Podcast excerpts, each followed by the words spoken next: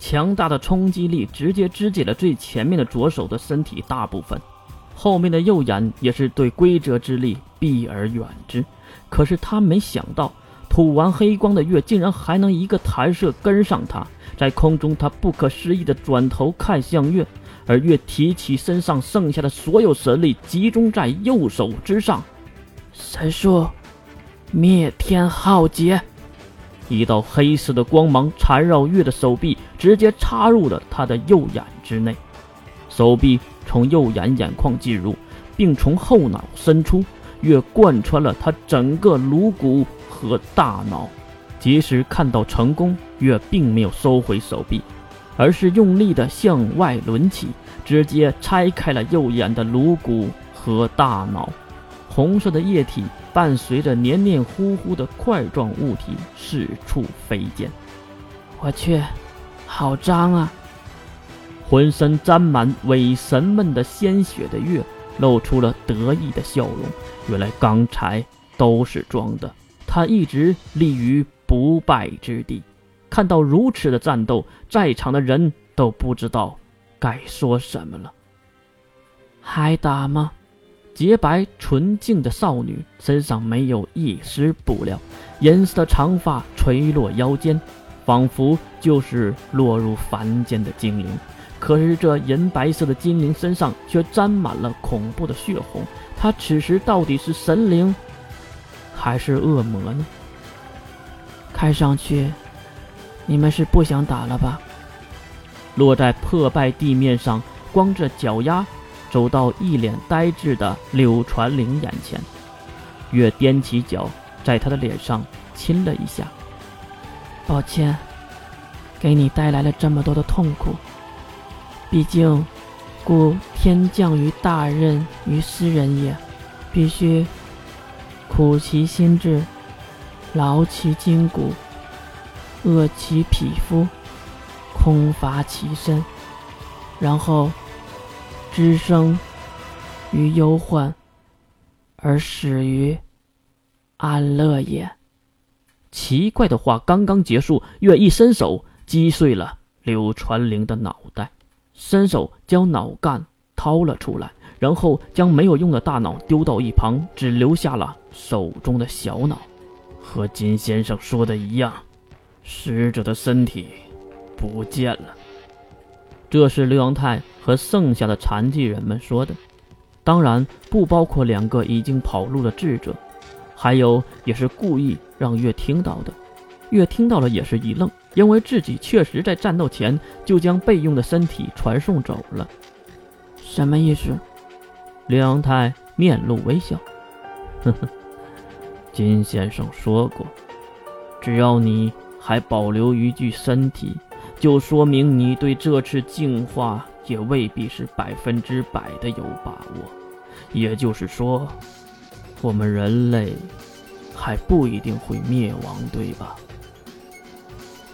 梁太口中的金先生，当然是金龙涛的父亲了。那这个金先生说的对吗？是对的，因为被血骨和郑小英杀掉的预言家们就已经预言过未来的景象。全球一百亿人口锐减至三十亿，就是这个原因。而能保留住人类火种的直接原因，就是一直没有出手而保存实力的魔法阵营。这次是月和科学阵营的对弈，他赢了，赢走了六十多亿条生命。那下一次和魔法阵营的碰撞呢？唉，金先生说的很对。我确实无法一次性灭绝你们，但是末日的景象，还请你们参观一下吧。神术，时空幻动。月举起了手，一阵阵神力波动划过，在场还活着的三位，当然不包括伪神。他们虽然现在死了，不久之后还会复活的，因为伪神是不死不灭的。必须用月的毁灭之力才能将其杀死，犹如神之耳那样。再说三人这边，再次拿回视觉的时候，自己已经来到了炫空岛的上面。这里花草树木、鸟语花香，那种与世无争的感觉映入了眼帘。可是这里一个人影都没有。这里是悬空岛，这里的人呢？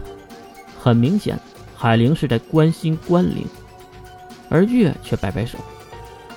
潘多拉的人们都迁移到安全的位置了，毕竟要躲避净化的冲击。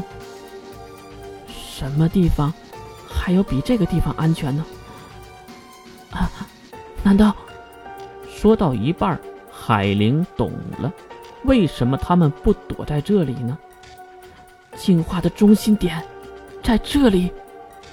乐队海灵点点头。当然了，还是很感谢你们的英雄计划，让世界的人都以为我是连自己的子民都要牺牲的恶魔。这样好了，潘多拉的前住民成为了英雄。本来应该灭绝的人类，因为潘多拉的人民反抗我，没有接受献祭，从而拯救了三十多亿的人。虽然是谎言，但是是妥妥的英雄啊！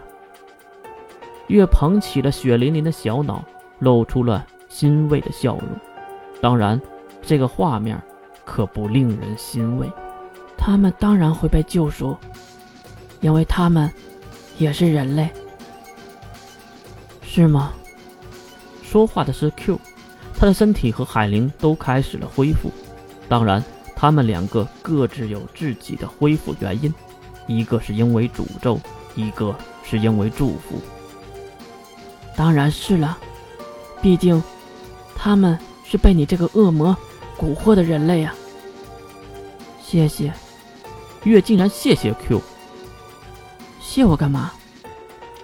我还以为你就是一只母狐狸，原来还有一点人情味的。月这个嘴，可能就这样了。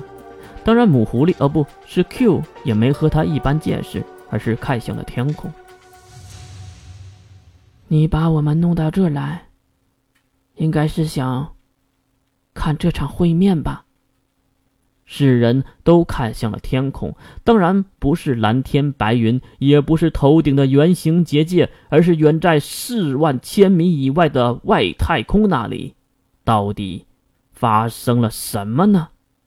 那是人类第一次接触，第一次接触外星文明。生存才是文明的。第一需要。